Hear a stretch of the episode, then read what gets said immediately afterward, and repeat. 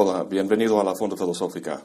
Hoy la octava parte y creo que la más difícil de Hegel y la fenomenología del espíritu. Como vimos en el último video, en el tercer capítulo la conciencia deja el mundo de las cosas con propiedades y entra al mundo de la fuerza. Esto no quiere decir que deje de ver árboles, perros y casas y que de repente aparezca un miasma energético o algo así. No, esta transición no es ontológica, por así decirlo, sino epistémica. Lo que experimenta la conciencia lo explica en términos de una dinámica de fuerzas. Este es el punto en que quedamos al final del último video. Una pluralidad de fuerzas suscitando recíprocamente unas a otras en un flujo constante, un juego de fuerzas que Hegel llama apariencia o fenómeno. Ahora bien, en lo sucesivo vamos a ver cómo esta situación lleva a la conciencia a postular un interior de las cosas que está en un mundo suprasensible, luego a un reino de leyes, luego a la explicación y como final al extraño mundo invertido. Bueno, la distinción que al principio la conciencia hacía entre la fuerza como tal y su expresión, y también la relación entre una fuerza y otra, una solicitando y la otra respondiendo, todo eso se pierde ahora en el juego de fuerzas. Sus elementos no se distinguen, sino que se derrumban sin detenerse en una unidad indistinta, dice Hegel. Lo importante es que semejante unidad indiferenciada no puede manifestarse en este juego de fuerzas, porque al menos en un principio los elementos del juego son realmente distintos. La unidad indistinta no puede, por tanto, formar parte del juego, sino que tiene que ser algo más allá del mismo, lo que Hegel llama lo interior de las cosas. Hasta ahora en el libro, todas las distinciones que hemos visto entre la cosa y sus propiedades, por ejemplo, han distinguido cosas perceptibles. Esto de lo interior de las cosas va más allá de la esfera perceptible a colocarse en una dimensión suprasensible o inteligible. Semejante cosa no es algo que la conciencia percibe, ya que es un objeto inteligible que corresponde propiamente al entendimiento.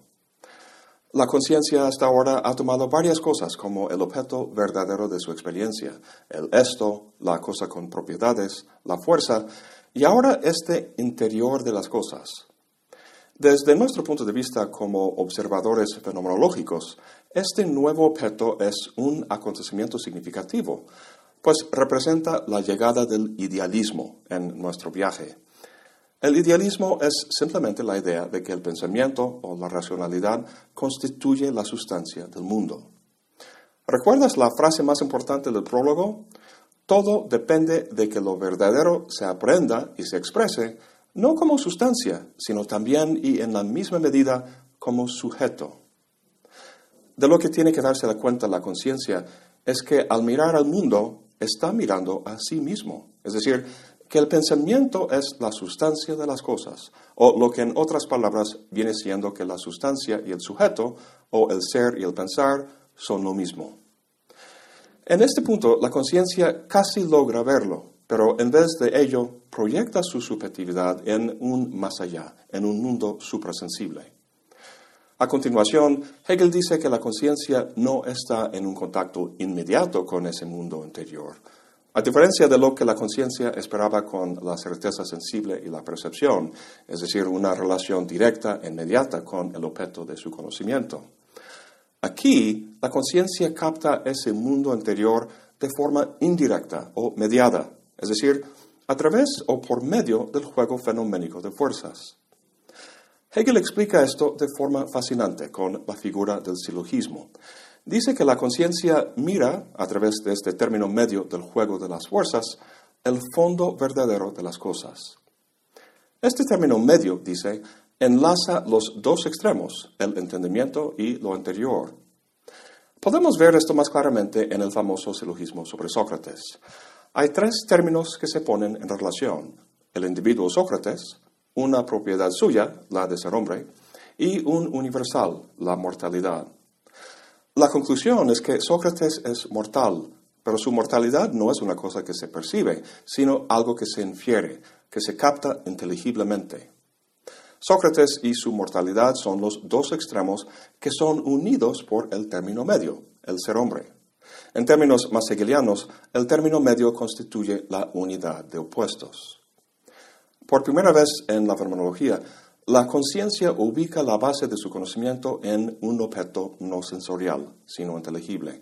Y más que eso, en un objeto que la conciencia misma ha creado o determinado a través de su propia actividad, de su propia subjetividad. Esta actividad misma es lo que eventualmente llegará a ver, pero de momento ha proyectado esta subjetividad otra vez como un objeto o sustancia, esta vez inteligible, en un mundo suprasensible, más allá de los sentidos. Lo toma como la esencia de la apariencia, como aquello del que la apariencia es una manifestación. Sin embargo, lo curioso es que este mundo suprasensible es algo, dice Hegel, que ha nacido, proviene del fenómeno, o sea, la apariencia o juego de fuerzas. El fenómeno es su esencia, o como dice, lo suprasensible es, por tanto, el fenómeno como fenómeno. Esta afirmación es extraordinaria. Para entender por qué, aterricemos primero el vocabulario de Hegel en uno más familiar. El mundo que Hegel está describiendo, o más bien que la conciencia está descubriendo a través de la dialéctica, es el mundo científico. Un científico como Galileo no trata de explicar el cambio y el movimiento de objetos como piedras soltadas en términos de las propiedades de las piedras o algo así, sino en términos de algo más allá de esas propiedades, más allá de lo sensible, a saber, las leyes. Platón hizo lo mismo con las ideas y Kant pues con el neómeno. Pero sean leyes, ideas o neómenos, lo que Hegel señala aquí es que la esencia de ese mundo más allá no es algo dado, sino que nace del fenómeno, del juego de fuerzas. El fenómeno, tal y como se presenta inmediatamente a la conciencia, es un juego de fuerzas cuyas diferencias van perdiéndose entre sí en un dinamismo de elementos indistinguibles. La verdad de esta apariencia o fenómeno se le presenta a la conciencia no de forma inmediata, sino mediata, la postulación de un interior del fenómeno entendido como una unidad inteligible. El fenómeno es la manifestación de esta inteligibilidad, una inteligibilidad que Hegel aquí llama ley. La ley, dice, es la imagen constante del fenómeno inestable. Estamos en un nivel más sofisticado y refinado que la certeza sensible.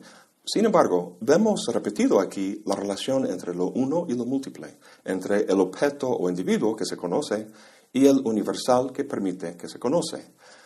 El problema es que en esta sección sobre la ley, la dialéctica da vueltas a cada rato y a gran velocidad.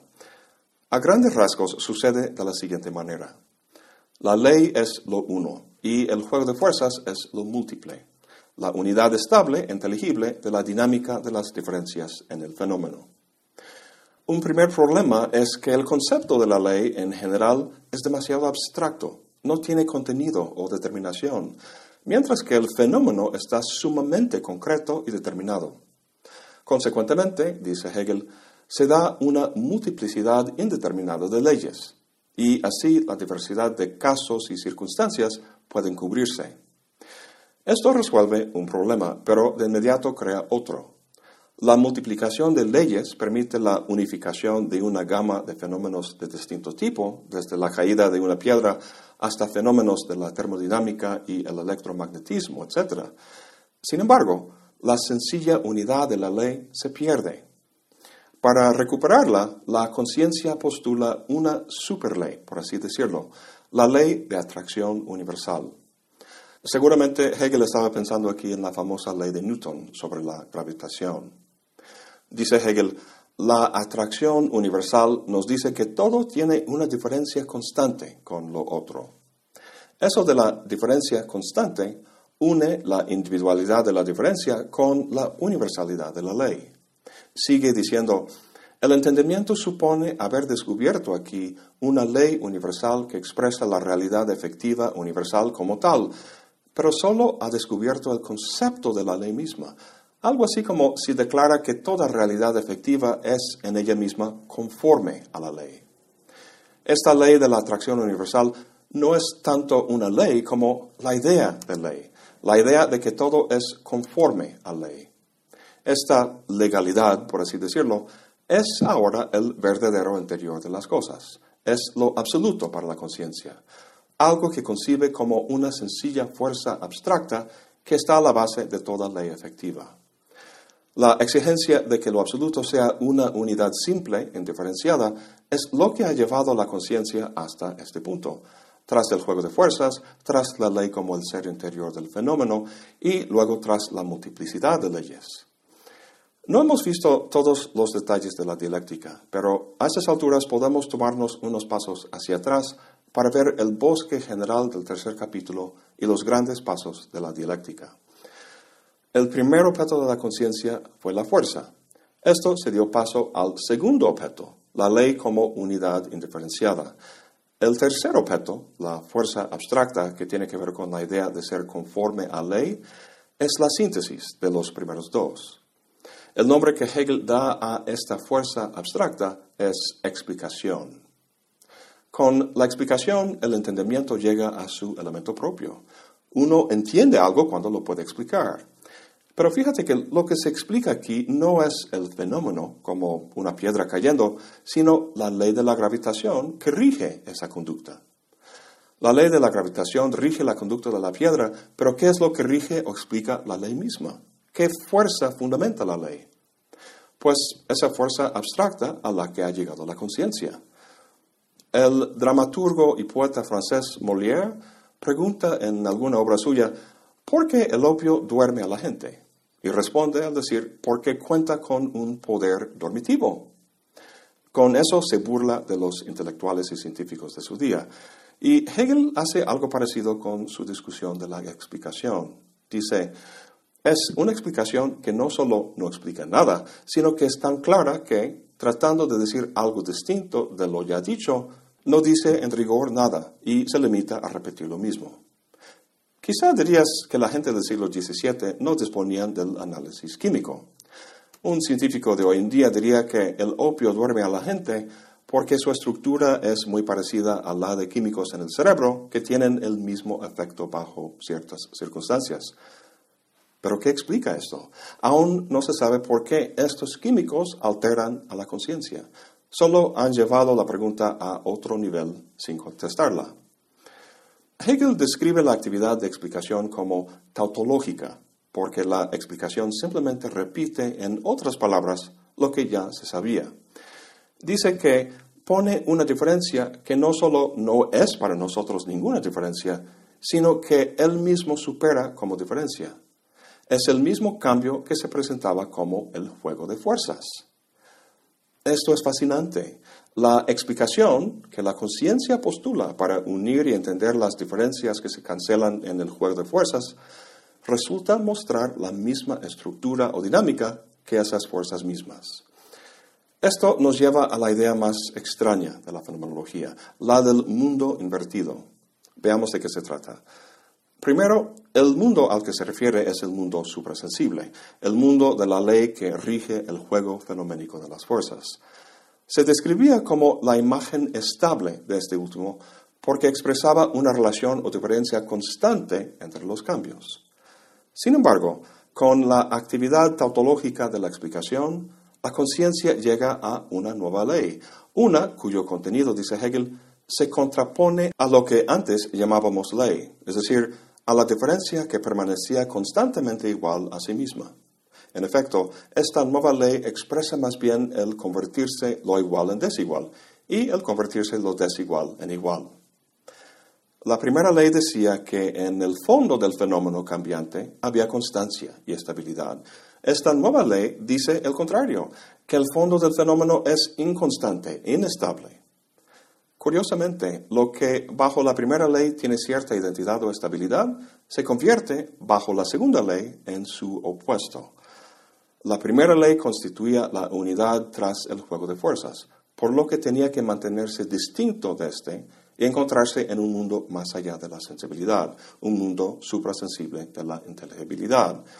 La nueva ley echa por abajo esa distinción, esa oposición entre lo sensible y lo inteligible, entre el mundo fenoménico y el mundo neuménico.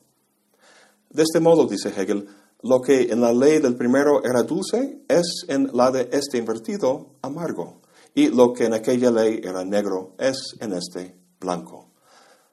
¿Qué es esto? Parece que la conciencia ha acompañado a Alicia al extraño mundo más allá del famoso espejo. Lo que Hegel está criticando aquí es la idea misma de un mundo suprasensible y todo lo que implica. El modelo de semejante mundo está en la alegoría de la caverna de Platón, el mundo sensible de los fenómenos dentro de la caverna y el mundo inteligible de la ley o las ideas fuera de la caverna. El objeto de conocimiento para Platón son las ideas, de la misma manera que la conciencia tomó como lo absoluto ese mundo suprasensible de la ley.